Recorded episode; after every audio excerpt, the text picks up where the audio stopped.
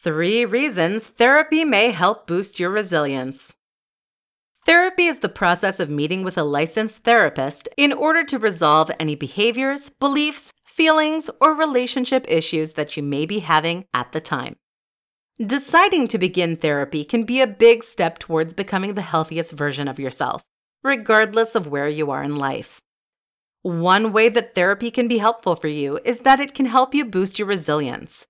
From helping you pinpoint past behaviors to strategizing effective resilience plans, a therapist can help you learn how to become more resilient.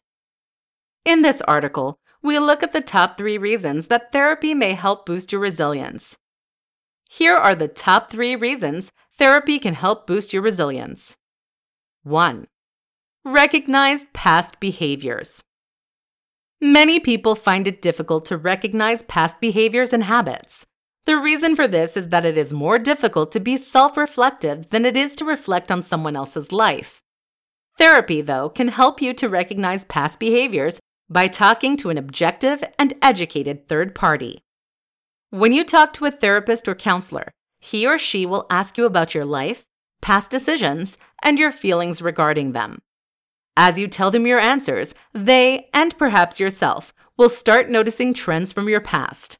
This will allow you to recognize past behaviors that sabotaged or decreased your resilience. It is crucial to recognize your past behaviors in order to become more resilient. If you are unaware of your bad habits, you have no way of fixing them.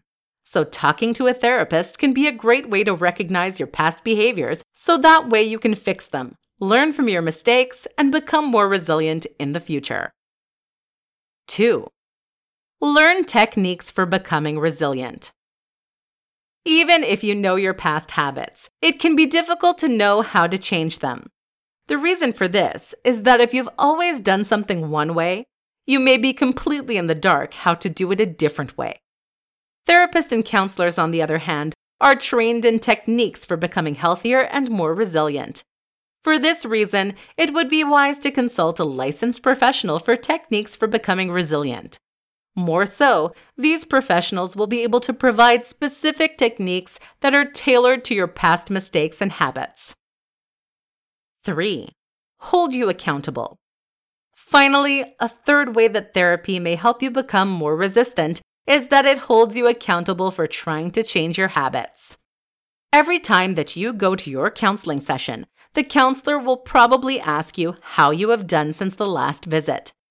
This will hold you accountable for trying to actively change your habits and learning new techniques for becoming more resilient. If you don't have someone asking you how you're doing, it is much more likely that you give up and stop trying. It is human nature to be lazy when no one is holding you accountable. Luckily, therapy will ensure that you're held accountable for changing your actions. Recap There are a lot of misconceptions about therapy that are harmful and untrue. It's important to look past these misconceptions so that way you can get the full benefits of therapy. One of the best benefits of therapy is that it can help you to become more resilient.